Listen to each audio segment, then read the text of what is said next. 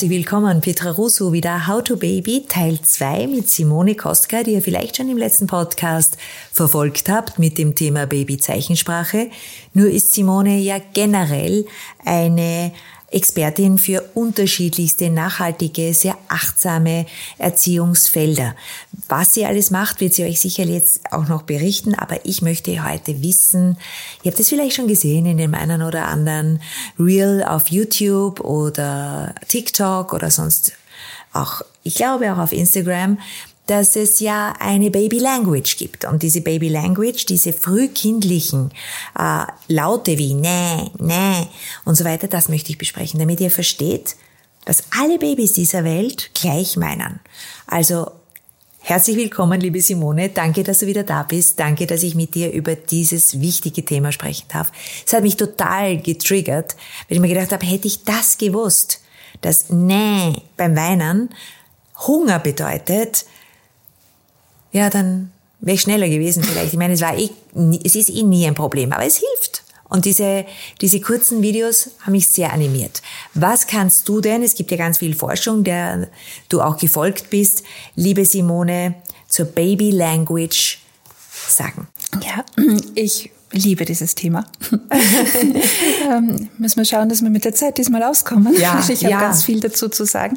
Äh, es ist für mich ein ganz ein tolles System und man kann es auch körperlich so gut erklären. Also es heißt zwar Dunstan Baby Language, weil ja. es von Priscilla Dunstan, einer Australierin, entdeckt ja. wurde in gewisser Weise. Ja. Wobei meine persönliche Theorie dazu ist, dass das Wissen ist, das wir früher hatten, verlernt haben und sie es wiederentdeckt hat.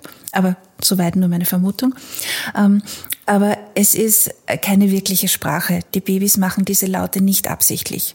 Zu einem späteren Zeitpunkt natürlich spielen sie mit der Stimme und machen absichtlich Laute. Die Dunstan Baby Language ist, äh, wird nur in einer Phase verwendet von circa Geburt bis etwa vier Monate. Also und dann ist aus? Und dann hören diese Laute auf, ja. Und zwar deswegen, sie sind nämlich eigentlich Reflexe. Also ja. so, so wie der Reflex, wenn ich äh, beim Knie mit diesem kleinen Hämmerchen ja. äh, berührt werde, dann ja. schlagt mein Fuß nach vorne. Das ist ein körperlicher Reflex. Und es gibt sehr, sehr viele frühkindliche Reflexe. Äh, da gibt es zum Beispiel den Moro-Reflex, der ist recht bekannt, dass die Kinder so aufschrecken und die Hände nach hinten geben. Ähm, und dann gibt's ähm, äh, den, den TLR, den SDRN, all möglichen verschiedenen äh, frühkindlichen Reflexe, wobei die meisten sich äh, körperlich äußern und äh, man da, dadurch keinen, keinen Laut dazu hört. Diese Reflexe, von denen ich da äh, rede, die, die Priscilla Dunstan dekodieren konnte, die ähm, stoßen die Kinder im, im Mundraum aus. Also es sind äh, eben körperliche Bewegungen, die aber mit der Zunge oder, mit, oder im Hals oder beim Atmen passieren, so dass äh, es ein Geräusch macht. Und weil wir als Menschen natürlich auf der ganzen Welt ähnlich und uns ähnlich entwickeln, äh, deswegen sind auch diese Laute, die diese Babys ausstoßen, auf der ganzen Welt die gleichen. Also äh, Hunger ist überall nee, Nee. Genau, richtig. Also es könnte das eventuell auch ein jetzt, nah wenn Restaurant gehe. es könnte eventuell auch ein Nah werden. Es könnte vielleicht im Einzelfall sogar ein Nie werden. Aber das, was man so ganz deutlich bei diesem Ich habe Hunger laut hört, ist ein N. Mhm. Und äh, dieses N, wenn wir es jetzt als Erwachsene, wo wir sprechen können, bewusst formen, dann drücken wir mit der Zunge gegen den Gaumen. Mm. Mm. Ja, äh, anders geht's nicht oder anders klingt's nicht nach N. Ja. Ähm, wenn ein Baby Hunger hat, ist das erste Anzeichen, dass es mal mit der Zunge, äh, dass es die Zunge mal rausstreckt, so. Ja, ungefähr so. Und ähm, wenn auf dieses Zeichen vom Baby nicht reagiert wird oder man hört es vielleicht gar nicht, man wird nicht so schnell aufmerksam, dann wird dieses Drängen nach ich möchte saugen stärker. Und dieser Druck mit der Zunge gegen den Gaumen und nach vorne ähm, wird auch stärker. Es fängt ja. dann einmal an zu schmatzen. Ja. Und wenn es dann noch stärker wird und noch immer nicht drauf eingegangen wird, dann äh, und, und in einer Art Weinen oder Jammern dann endet, dann äh, wird durch diesen Zungendruck ein N geformt, automatisch, weil das machen wir ja auch eben, wenn wir ja. N aussprechen. Und somit klingt es dann wie so irgendwie in die Richtung. Und, und Simone, ist der Durst dann auch mit, weil Trinken auch, mhm. also Trinken ist, ist auch mit Ne. Genau, ja. Also Milch haben wollen. Ja. Oder ja, Wasser es geht natürlich mit Wasser whatever. auch. Also auf jeden Fall was zu sich nehmen. Mhm. Und wie ist Bauchweh? welcher, welcher Laut ist das? Ähm, Bauchweh ist ein richtig ganz arm, bös verkrampftes R. Also das, was man in diesem Laut drinnen hört, ist ein. Schmerz. Es ist ein richtiger Schmerz. Meistens ist die Mimik dazu auch entsprechend. Ja. Sehr häufig ziehen dann die Babys die Beinchen äh, zum Körper Ja. und krümmen sich ein bisschen. Also man sieht es auch körperlich, aber Ja. rein vom Laut her hört man in diesem äh, R ganz deutlich ein R. Okay. Also auch wenn R an sich ein Laut ist, den äh, früher zumindest Kinder angeblich erst um, um das fünfte Lebensjahr herum tatsächlich aussprechen können müssen, bei den Babys kommt da eindeutig ein R durch, so ein Ja. richtiges R. Ja. Und volle Windel? Also ich fühle mich wohl, weil ich habe jetzt da gerade, ich fühle mich nicht, Ich- ich fühle mich Entschuldigung, nicht voll, alles ist äh, nass oder sonst irgendwas. Ja, so ein generelles Unwohlsein auf Ja. der Haut oder auch eben nasse Windel oder es hält mich jemand, den ich nicht mag, der vielleicht einen Geruch hat, der dem Kind zu stark ist oder was halt auch Ja. immer. Das ist ein Hä, Hä, Hä. Also die Kinder formulieren Hecheln. wie ja, also eindeutig ein H zu Beginn. Okay. Mhm. Hä? Hä? Okay. Dann gibt es noch zwei weitere. äh, Das ist noch das Au. Das kommt vom Gähnen. Wenn man jetzt die gute Kinderstube vergisst und man ist müde, dann so ungefähr. Ja. Und ähm, das äh, fünfte, das wir weitergeben dürfen, das erforscht wurde, ist Ä. Es ist ein ganz ein kurzes, kurz ausgesprochenes E. Ä. Äh, das machen die Babys, wenn sie aufstoßen müssen. Und das müssen sie nicht nur nach dem Stillen oder nach dem Fläschchen geben, sondern das müssen sie aufgrund des Verdauungsprozesses, der Luft, die sich da bildet und so immer wieder tagsüber auch. Und da hört man oft auch von veralteten Erziehungsmustern, ach geh wegen jedem äh, das dein Baby macht, brauchst doch nicht reagieren. Doch, ja, bitte, bei jedem äh auf jeden Fall reagieren. Wenn ich nämlich reagiere und ich verlagere mein Baby, es liegt zum Beispiel am Rücken, am Bauch, auf der Seite, wie auch immer, und äh, ich heb's dann hoch, dann kann die Luft abgehen. Raus. Ja, dann hört man Schön meistens ja auch so das klassische Bäuerchen, Ja. genau. Und jegliche Luft, die nach oben wieder abgeht, muss sich nicht durch den armen Babybauch quälen und wird die Airs entsprechend reduzieren, beziehungsweise auch einfach den, den Abend der Familie angenehmer gestalten, weil meistens ist ja dann so gegen 17, 18 Uhr die die Zeit, äh, in der es dann das, das meiste Geschrei und das meiste Bauchweh ist. Und wenn ich wirklich auf jedes äh vorher achte und wirklich so lang das Kind einfach vorsichtig sanft verlagere, ähm, eventuell auch leicht ein bisschen schaukelnd, dann, äh, dann kann die Luft abgehen und ich tue meinem Kind und wahrscheinlich auch mir selbst eine große Freude. Du sagst 17, 18 Uhr Verdauungsphase. Ja, das ist so die Mental wie auch körperlich, alles ist Baby, die Kinder verdauen. Mhm. Ja. Unser Biorhythmus ist ja auch manchmal so, dass wir dann einfach Ruhe wollen und Mhm. uns ein bisschen zurückziehen und dementsprechend verarbeiten. Ist auch die Zeit, in der die Menschen mit regulärem Anstellungsmodell normalerweise dann auch nach Hause gehen. Was ist So reguläres Anstellungsmodell? Naja, das ist Nein, to das ist. Spaß. Wir sprechen mit Mamis und Papas in How to Baby und regulär und, und äh, Arbeitszeit und so weiter. Ich glaube, äh, da verliert sich Zeit und Raum in dieser Phase. Da werden einige bei mir sein. Gut, also wir haben Nä und Hä und Au. Was sind denn noch für frühkindliche Reflexe zu erkennen? Was tut uns Jungeltern äh, gut, es zu wissen, weil wir einfach Interpretationsmöglichkeiten haben. Und was ist erforscht? Weil ich glaube, Baby Language, das ist ja auch in, von einer gewissen Susan Godway beschrieben, oder? Über babytalk.com. Ähm, ich kenne Susan Goodwin von der Babyzeichensprache. Äh, das kann man natürlich Ja, schon dann auch ist sie das eh. verlinken. Ja, ähm, also ursprünglich die, die Dunstan La- Language an sich kam von Priscilla Dunstan. Ja. Das ist eine Australierin, die. Wir werden das in den Shownotes anführen, ja. Gerne. Ja. Die hat äh, eine ganz spezielle Begabung. Und zwar, ich muss jedes Mal nachdenken, wenn ich das sage, weil ich es immer verwechsel. Sie hat ein fotografisches Gedächtnis für Laute. Schön. Also nicht zu sehen, sondern zu hören. Sie hört es und kann es wirklich in, im Prinzip aufnehmen. Und sie kann es auch entsprechend wiedergeben und sie weiß ganz genau, diesen Laut habe ich schon gehört und sie kann auch zuordnen, wo. Und das hat ihr dabei geholfen, bei ihrem äh, Sohn Thomas, der sehr anspruchsvoll war, also so ein richtiges Ranzebaby, ähm, herauszufinden, dass das, was er von sich gibt, bevor er zu weinen beginnt, immer wieder ähnlich ist oder okay. eigentlich die gleichen Geräusche sind. Okay. Aber nicht immer das gleiche Geräusch. Es sind unterschiedliche Geräusche. Und wenn sie dann nicht oder nicht entsprechend reagiert, wird es zum Weinen. Und das war eine Zeit, in der schon viel Schreiforschung betrieben wurde. Aber ähm, man hat irgendwie immer nur das, das Schreien, das tatsächliche Schreien, dieses ähm, das versucht zu erforschen. Die Explosion per se. Richtig. Dieses never-ending Gebrüll. Aber nicht die Vorschreibphase. Ja, ja. Und äh, das ist es aber offensichtlich, worum es geht, zumindest bei Priscilla Dunstans Theorie. Ähm, also bevor das Kind tatsächlich unglücklich ist und wirklich schon einen Hilfeschrei loslässt, kündigt sich durch diese Reflexe an, was es braucht. Und ähm, sie hat zufälligerweise einen Vater, der äh, an der Universität in Sydney Professor war das hat sie ihm erzählt, dass sie das entsprechend dekodieren konnte, indem sie tagsüber immer aufgeschrieben hat mit Laut, Lautschrift, so wie bei Fremdsprachen, wenn man sie lernt, was für einen Laut hat er von sich gegeben. Und dann hat sie daneben hingeschrieben, was hat sie getan. Also zum Beispiel stillen oder hinlegen oder singen, was halt auch immer. Und äh, auf die Art und Weise konnte sie dann eben immer sehen, äh, es war der Laut, ich habe das gemacht, es hat nicht aufgehört oder es war der laut, ich habe das gemacht, es hat aufgehört.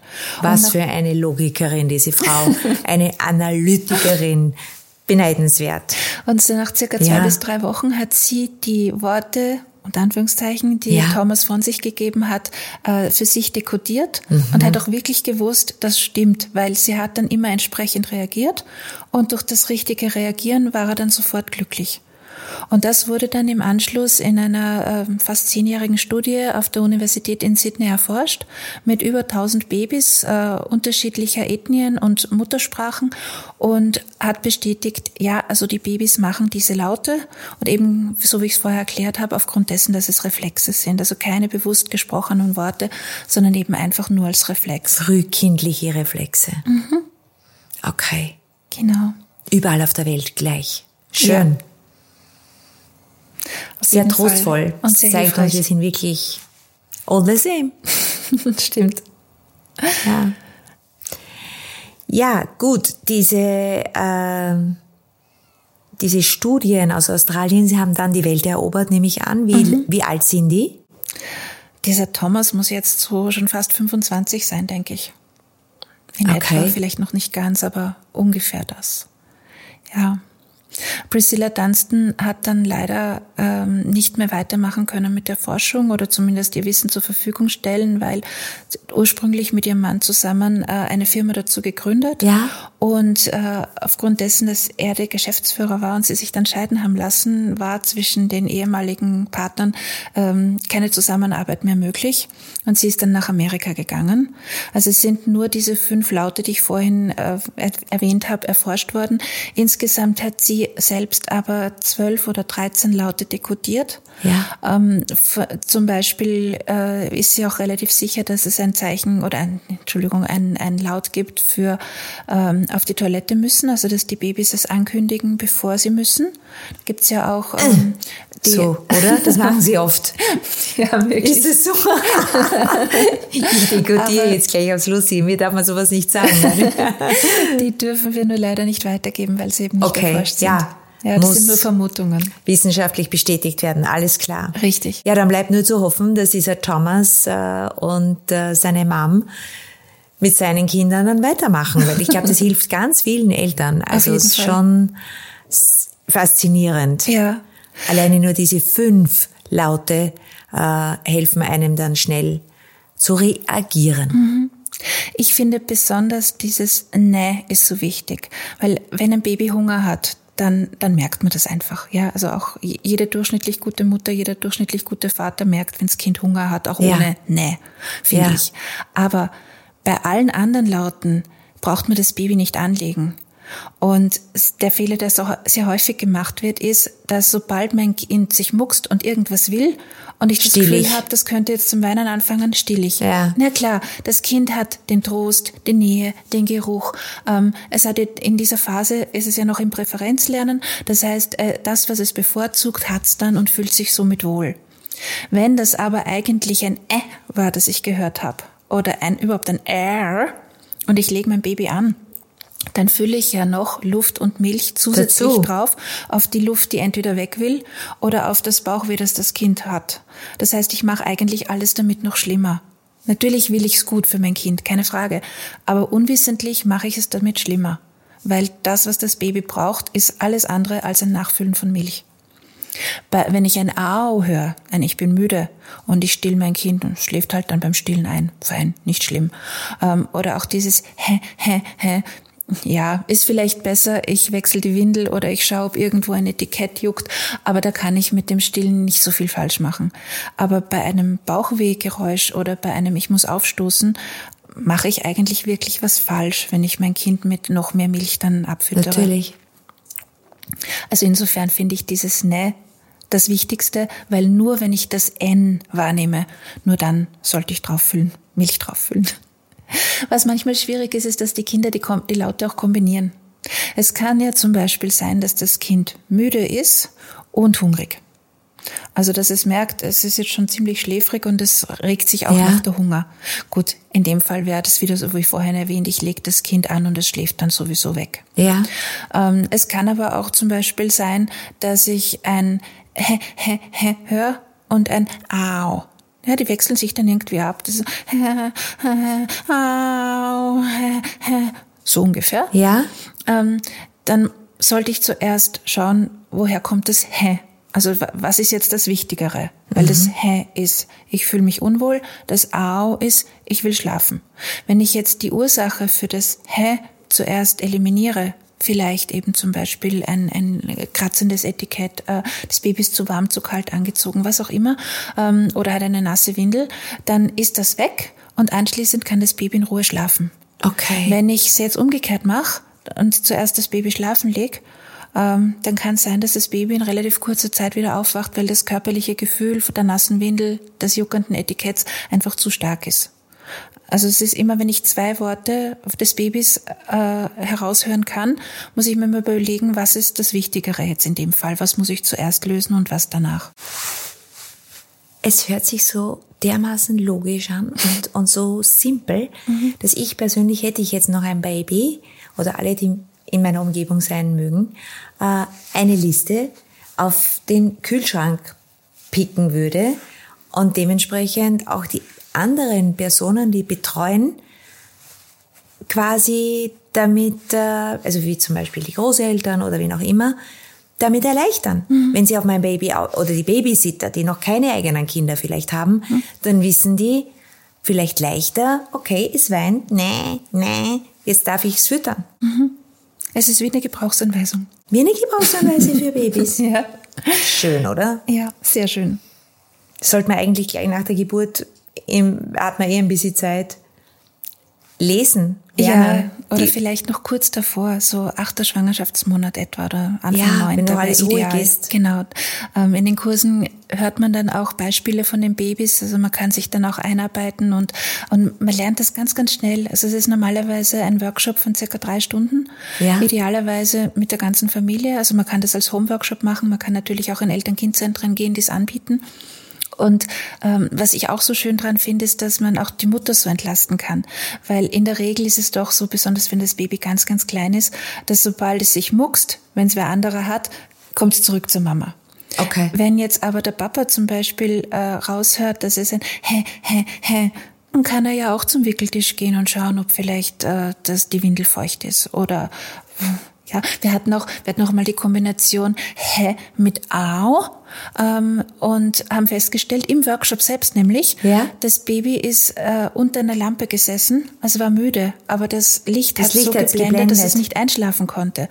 Und ähm, irgendein ein findiger Mensch hat dann gesagt, na ja, vielleicht hat es irgendwie mit, mit dem Licht zu tun, weil das Kind ist einfach nur bei der Mutter gelegen, Etikett war keins, Windel war frisch, also man hat nicht herausfinden können, warum. Dann haben wir das Licht gedimmt und das Baby war nach einer Minute im Tiefschlaf. Ja, also es, Coole das, Story. Sind, das ja. sind Dinge, die können auch andere machen. Da braucht es nicht immer nur die Mama. Und Ja. so, so, so gern man ja als frisch gebackene Mama mit seinem Kind zusammen ist, aber mal duschen gehen oder Zähne putzen oder weiß ich nicht, sich vielleicht mal einen Tee machen können oder so äh, ohne Kind oder nicht nur einhändig, sondern wirklich mit zwei Händen. Ähm, das ist schon angenehm. Und ähm, ich habe auch den Eindruck oder auch schon die Erfahrung gemacht, dass die Väter bei diesem Thema eigentlich fast schon geschickter sind als die Mamas. Die Mamas sind emotional immer so an dem Ja. dran und immer so Ja. dieses, mache ich da jetzt was falsch und war das eh Ja. das richtige Geräusch? Und die Papas sind da viel entspannter und sagen, nein, das war jetzt eindeutig ein Au und was auch immer. Und die, die, ich habe das Gefühl, nicht, dass sie sie weniger lieb haben, Sie haben aber die haben ein Distanz. bisschen Distanz, Ja. sodass sie sich selber etwas zurücknehmen in ihrem doch fast schon ein bisschen Stress oder Druck, das Richtige Äh, in der zu machen. Interpretation. Also Ja. das sieht man auch in den Baby-Couches bei uns, dass dann die, die Bilder, die die Mamis selbst haben, glauben sie, dass die Babys und, und, und Kleinkinder gerade vermitteln oder ausdrücken. Mhm. Sind aber ihre eigenen Unsicherheiten, Ängste oder was auch immer. Mhm. Und ja, da hast du schon eindeutig einen Punkt getroffen, you needled it, dass die Papas dann eben, die kommen ganz neutral und hören das und versuchen das ganz pragmatisch zu entschlüsseln. Mhm. Okay. Das Schöne ist, dass sich dann auch die Väter viel mehr eingebunden fie- Ja. fühlen, nämlich viel mehr bestätigt in ihrer Vaterrolle, Ja. viel mehr Spaß an dem Baby haben. Ja. Manchmal ist ja so, dass die Papas eigentlich erst so mit zwei, drei Jahren des Babys, äh, des Kindes dann aktiv werden, weil davor können sie dann doch nicht ganz so viel damit anfangen. Da, gibt's jetzt schon neue Tendenzen wie die Papa-Karenz und Stimmt. der eine oder andere Papa ist ja dann schon wirklich ein paar Monate und vielleicht in einer entscheidenden Phase der Lautvermittlung oder Sprachentwicklung. Also ich finde schon sehr, sehr toll und wichtig, Auf jeden Fall. dass die zweite Bezugsperson dann auf jeden Fall auch die Exklusivzeit mit den Kleinen Mhm. äh, verlebt. Ja, das heißt, frühkindliche Reflexe sind weltweit gleich, merke ich mir. Wir haben die Laute, wir bringen dann die Websites und auch die Literatur, worauf sich das stützt. Und auch deine Workshops, äh, Simone, sind äh, natürlich auch zu buchen, oder? Ja, also wir sind ein Netzwerk von, puh, in Österreich weiß ich jetzt gar nicht auswendig, ich glaube 35, 40 äh, ausgebildeten Dunstan-Trainerinnen äh, in verschiedenen Bundesländern. Ähm, Dunstan-Training kann man auch online machen, wenn man möchte. Ja. Also auch da gibt's die Möglichkeit. Und ja, in, in eine Sache von circa zweieinhalb, drei Stunden und, und man kann das eigentlich. Cool. Simone Kostka, Mama-Login und Nee-Nee-Login. Sehr gut. Also das heißt, Tanzen-Trainerinnen sind in ganz Österreich, das ist mir auch wichtig zu sagen, weil dieser Podcast dann und natürlich auch in Deutschland und in der Schweiz kann man dann danach suchen. Genau. Und äh, ja, vielleicht ein paar Wochen vor der Geburt oder wann auch immer äh, sich schon einstimmen in die Laute, in die frühkindlichen Reflexe, die einen da äh, erwarten. Was gibt's noch zum Thema Baby Language? Du hast gesagt, da sind so Golden Nuggets noch dabei. Ähm, was ich sehr schön daran finde, ist, dass die Eltern sich dabei so entspannen können. Wenn sie wirklich nach ein paar Tagen eigentlich schon Ja. sehen, ich kann das, diese Sicherheit, die man als Eltern hat, die, die, die kann man eigentlich in dem Fall nur durch das bekommen. Ganz, ganz häufig sind die Eltern ja wirklich wochenlang unsicher und habe ich das jetzt richtig gemacht und es kommt von meinem Baby nichts zurück und so. Stimmt nicht. Es kommt ja vom Baby was zurück. Wir wissen, wir müssen nur wissen, was zurückkommt. Ja. Und diese Bestätigung und diese Freude an der Elternschaft und, und auch, dass man das wirklich ab der Geburt dann äh, benutzen kann. Als meine Schwester vor mm, über fünf Jahren mittlerweile ihren ersten Sohn bekam und ich sie dann im Spital besucht habe, da war Ja. der kleine Mann nicht mal 24 Stunden alt, war eindeutig ein Ne zu hören. Eindeutig. Ja. Und Ja. ich brauchte sie nicht mal mehr darauf aufmerksam machen. Ich habe sie natürlich vorher dann schon Ja. gezeigt. Und äh, die anderen äh, Mamas auf der Station, die hatten natürlich keine Ahnung, warum sie das sofort weiß und warum sie ihr Kind jetzt anlegt. Aber sie konnte es dann gleich teilen. Richtig, Gott sei Super. Dank. Ja? Ja. aber das ist einfach, das, das sind Erfahrungen und gewisse Glücksmomente Mhm. und, und auch eine Selbstbestätigung, die auf eine andere Art und Weise gar nicht möglich ist. Die kann man durch nichts Sicherheit. ersetzen. Und jedes Thema, das in uns Sicherheit auslöst, ist stressfrei.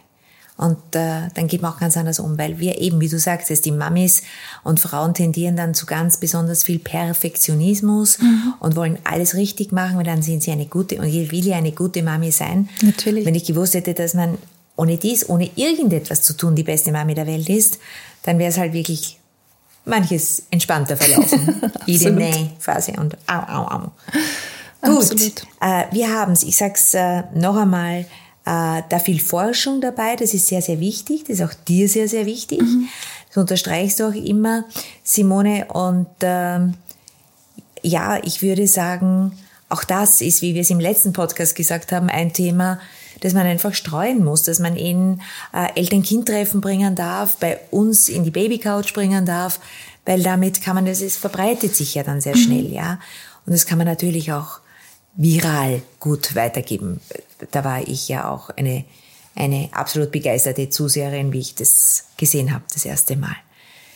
Ja, äh, die frühkindlichen Reflexe die noch kommen würden. Weißt du, kannst du uns ein bisschen was verraten, in welche Richtung es gehen könnte, wenn es wissenschaftlich gesichert ist? Ja, also es gibt äh, eben körperliche Reflexe, die keine Geräusche machen. Ja. Die, eben zum Beispiel den Moro-Reflex, den ja. ich vorhin schon erwähnt habe, ähm, viele andere auch, die äh, die Kinder oder wir wissen eigentlich noch gar nicht, warum man die so wirklich braucht, diese Reflexe. Vermutlich, weil halt manche Bewegungen äh, noch nicht bewusst gehen. Ja. Äh, jedenfalls, je mehr das Kind seinen Körper unter Kontrolle hat und bewusste Bewegungen machen kann, desto mehr sollten diese Reflexe in den Körper integriert werden. Mhm. Das muss auch so sein, damit dann die normale Entwicklung voranschreiten kann. Da gibt's diese sogenannten Meilensteine. Also okay. innerhalb der ersten circa zwei Lebensjahre ja. gibt's zu bestimmten Phasen, etwa Wochen oder spätestens Monaten, ja. ähm, immer bestimmte Dinge, die das Kind dann können sollte. Ähm, okay. Also zum Beispiel ähm, die Kopfkontrolle. Ja, oder der Unterarmstütz. Ja. Oder äh, Rollen oder ja. sich aufsetzen von selbst, ja. freisitzen, ja. aufstehen, gehen, so diese, diese Meilensteine. Und wenn diese Reflexe dazwischen funken, dann kann das leider in der Reihenfolge oder vielleicht auch gar nicht, wird dann übersprungen, nicht stattfinden.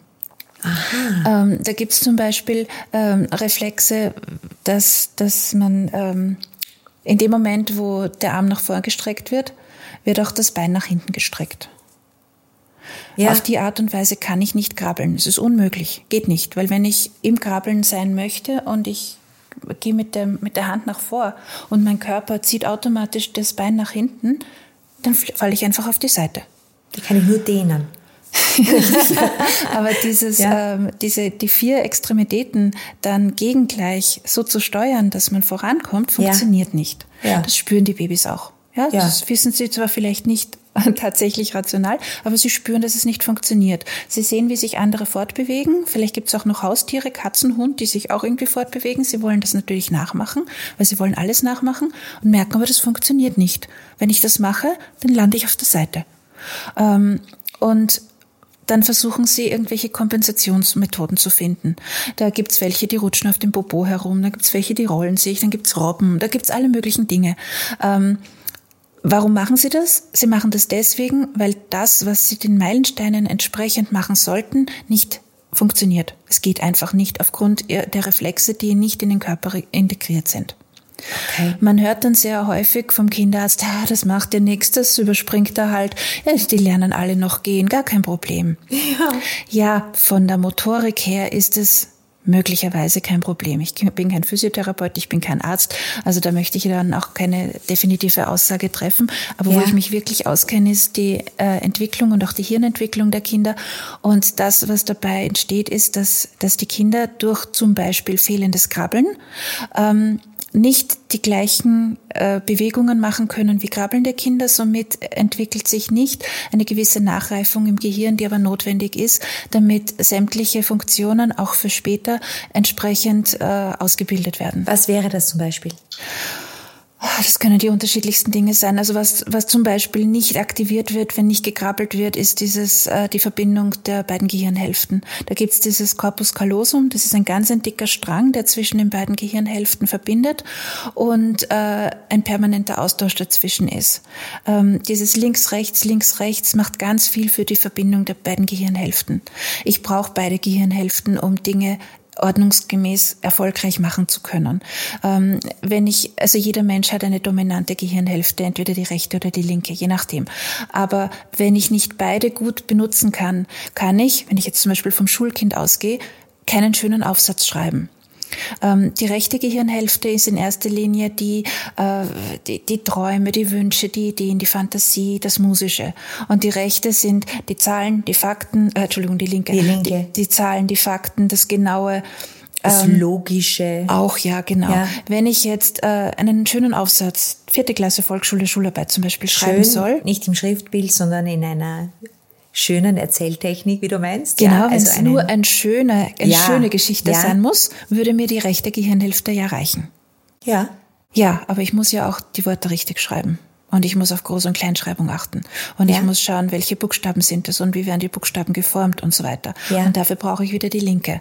Ja. Ähm, ich arbeite sehr viel mit Kindern mit Lernschwäche und ähm, ich sehe, wie, wie dominant bei den Kindern, die zu mir kommen, meistens die rechte Gehirnhälfte ist und wie ich möchte jetzt nicht sagen unterentwickelt, aber wie zu wenig gefordert die Linke ist.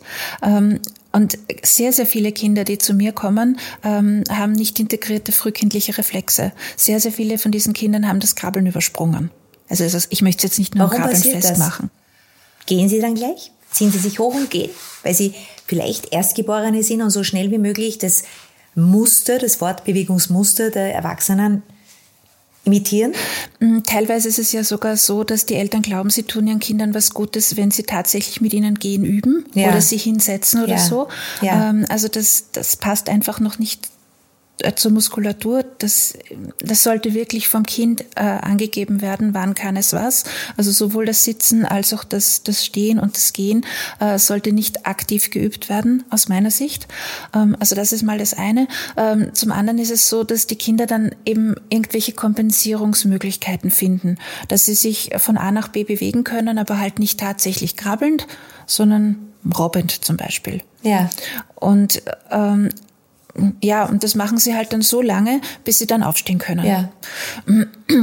Äh, wenn ich jetzt aber von, von Fachleuten die Information bekomme, ja, macht ja nichts, dann, dann übe ich das ja auch nicht mit meinem Kind. Und Krabbeln üben in dem Sinn bringt ehrlich gesagt ja auch nichts. Aber es gibt äh, bestimmte Liegepositionen, es gibt bestimmte Therapien, die die Nachreifung des Hirns ankurbeln. Und je früher ich erkenne, dass ein Meilenstein übersprungen wurde oder äh, auch äh, wenn etwas zu früh stattfindet, also zum Beispiel die Kinder, die mit neun Monaten gehen können, ja, wirklich freiwillig, nicht weil Sprich es geübt mich wurde. nicht an, das war ich. ich die ähm, Senior-Panik. ja. Bei denen äh, sind, also bei denen ist in dem Fall, wenn ich jetzt von den mit neun Monate Gehenden ja. spreche, äh, die haben einen zu starken Muskeltonus. Der, der ist einfach zu kräftig, zu stark. Ja, häufig hört man dann, ja, ist doch toll, ist ein starkes Kind, ist großartig. Genau. Ähm, für die Hirnreifung an sich ist es eigentlich nicht optimal. Optimal wäre, wenn das Kind in etwa mit zwölf Monaten geht. Ja, Shoutout an meine verstorbene Großmutter, weil die war, sagte, das ist ein absolutes Superkind mit neun Monaten, weil ich wirklich nicht irgendwie gegangen bin, sondern echt ganz, ich bin geschritten, also in wow. die Kirche und so, also ganz puh. das, äh, genau das Gegenteil gibt's natürlich auch, also dass, dass äh, der Muskeltonus zu schwach ist, viel zu schwach, das sind dann die Kinder, die zum Beispiel immer den Mund offen haben keinen Mundschluss. Also Babys haben normalerweise den Mundschluss nicht so wie Erwachsene natürlich, aber Alter, auffallend ja. sabbern und, und äh, auch die Verdauung ist dann meistens so träge. Also einfach alles in dem Kind ist träge. Meistens schlafen die sehr, sehr viel. Alle denken sich, mal großartig, so ein toller Schläfer. In Wirklichkeit ist der, der Tonus einfach zu schwach. Und, und dementsprechend natürlich für die Motorik und die sportlichen äh, Skills eher noch stärker zu aktivieren. Also das kann man auch, das auch zu beobachten. Ja? Richtig. Und es ist nicht so, jedes Kind ist anders. Jedes, man kann schon auch gegensteuern. Das ist diese, das ist diese Main Message, die du in diesem Podcast jetzt triffst. Mhm. Und äh, ich sag danke an die, an die Anne Kohl Und der Kid-Physio Anne, die hat nämlich in einem unserer vorangegangenen Podcasts das auch gesagt, bitte nicht helfen beim Gehen lernen, nicht geschweige denn die Arme hochziehen und so. Das ist ganz wichtig, weil man da wirklich so viel falsch machen kann. Mhm. Und das kann man eben sowohl für die körperliche Seite, als auch wie du jetzt, danke Simone, sagst dann für die intellektuelle und äh, geistige Seite. Mhm. Gut. Also starker Muskeltonus, schwächerer Muskeltonus, all das, dem kann man gegensteuern. Richtig, das, da kann man entgegenwirken. Ähm, die sind eben zu stark oder zu schwach, weil diese Reflexe noch wirken, obwohl ja. sie eigentlich schon integriert werden sollten, also integriert sein sollten. Ja. Ähm, das kann ich ausgleichen durch ganz viele Rotationsbewegungen, Liegepositionen, die eine Rotation in sich haben, aber auch tatsächliche Rotationen, also Bewegungen. Ähm, um die eigene Körperachse oder äh, so wie wenn man tanzt oder auch ähm, wie wenn man auf so so, so wie im Zirkus die äh, Damen, die dann irgendwie mit irgendwelchen Pfeilen beschossen werden, die auf diesen diesen Rädern dann sind. Ja. ja die ähm, also wenn man diese drei Drehbewegungen immer wieder einbindet, beziehungsweise die Kinder auch in entsprechende Liegepositionen, in denen diese Drehungen zumindest angedeutet werden, weil die Hände bestimmte Positionen haben, die Füße und so weiter, ähm, dann, dann kann über das zentrale Nervensystem eine Nachreifung im Hirn stattfinden, sodass das wie Versäumte... Lange, Simone, entschuldige, dass, äh, dass ich da einhake, aber wie lange kann diese äh, Aktivierung und Nachreifung provoziert werden? Je früher, desto besser, aber im Prinzip immer. Also bis zu unserem letzten Atemzug. Richtig. Durch die Neuroplastizität des Hirns kann immer was verändert und gelernt werden. Ähm, bei Kindern, die zum Beispiel zum Lerntraining zu mir kommen, äh, wo Reflexe ein Thema sind, da merkt man meistens nach zwei bis drei Monaten die ersten wirklichen Fortschritte. Nur okay. durch bestimmte Liegepositionen, die die Kinder einnehmen. Welche sind das? Ähm, das kleine Windrad, das große Windrad, Entspannungspositionen. Das kleine also Windrad, Großen, was ist das? Im Großen und Ganzen geht's äh, um Positionen, die versuchen, eine Drehung nachzuempfinden. Beim kleinen Windrad zum Beispiel ist es so, das Kind liegt auf dem Boden oder der Mensch liegt auf dem Boden. Ähm, der Kopf sieht zum Beispiel nach rechts, dann ist die rechte Hand äh, bis zum Ellbogen ausgestreckt und der Unterarm schaut nach unten, also dass so ein rechter Winkel ja. entsteht.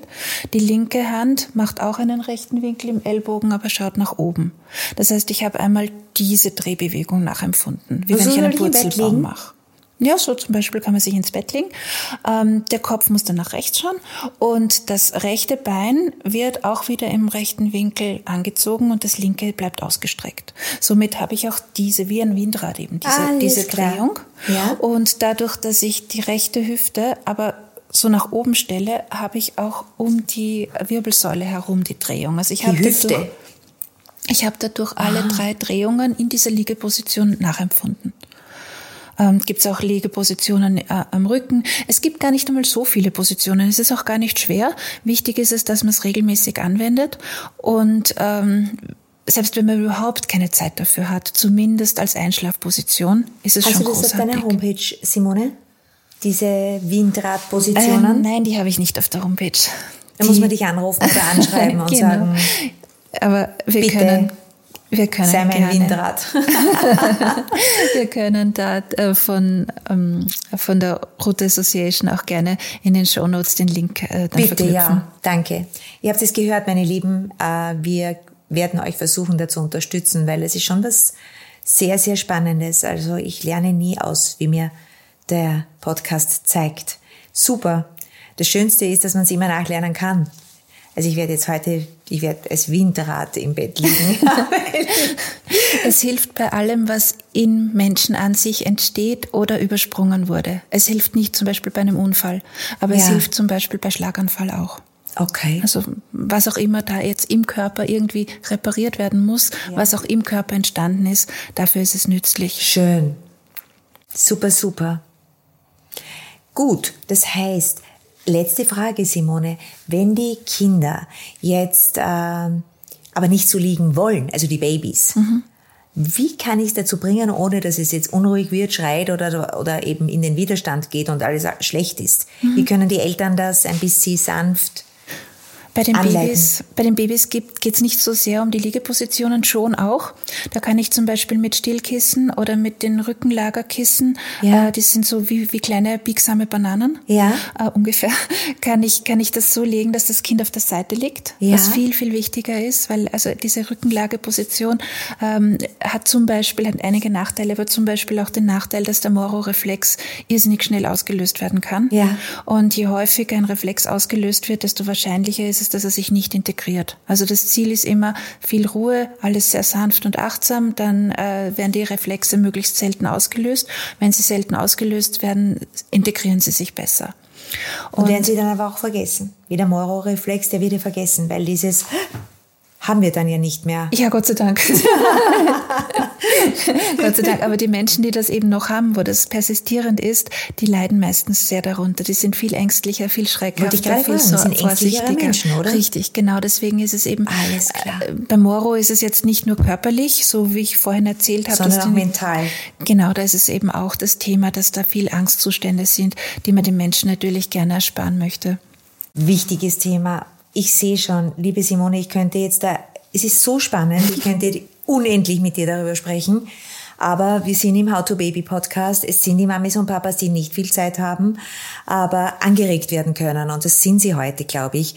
Wie wir es gesagt haben, in den Shownotes sind alle möglichen äh, Tipps von dir, äh, Homepages, die wir angeben, wer sich da reinversetzen möchte oder bei dir auch Workshops machen möchte zum Thema Baby Language, ist richtig beraten. Ja? Sehr gerne. Ich sag danke, liebe Simone. Super toller Podcast. Danke fürs Hiersein. Dankeschön. Euch auch, meine Lieben, danke fürs äh, Dabeisein und äh, jederzeit äh, schreibt uns an unter How to Baby Podcast über Instagram oder howtobaby.info auf unserer Website, wo ihr dann auch dementsprechende Informationen seht und alle, alle, alle, alle Podcasts nachhören dürft oder empfehlen. Würde mich sehr freuen, auch mit euch in den Dialog zu treten. Sagt uns, äh, was ihr äh, hier mitnehmen konntet, was ihr umsetzen konntet und ob ihr über diese Baby Language schon ein bisschen mehr jetzt wisst. Danke. In diesem Sinne, habt eine wunderschöne Zeit und viel, viel, viel leichte Baby Language Momente. Eure Petra. Bis bald. Ciao. Baba.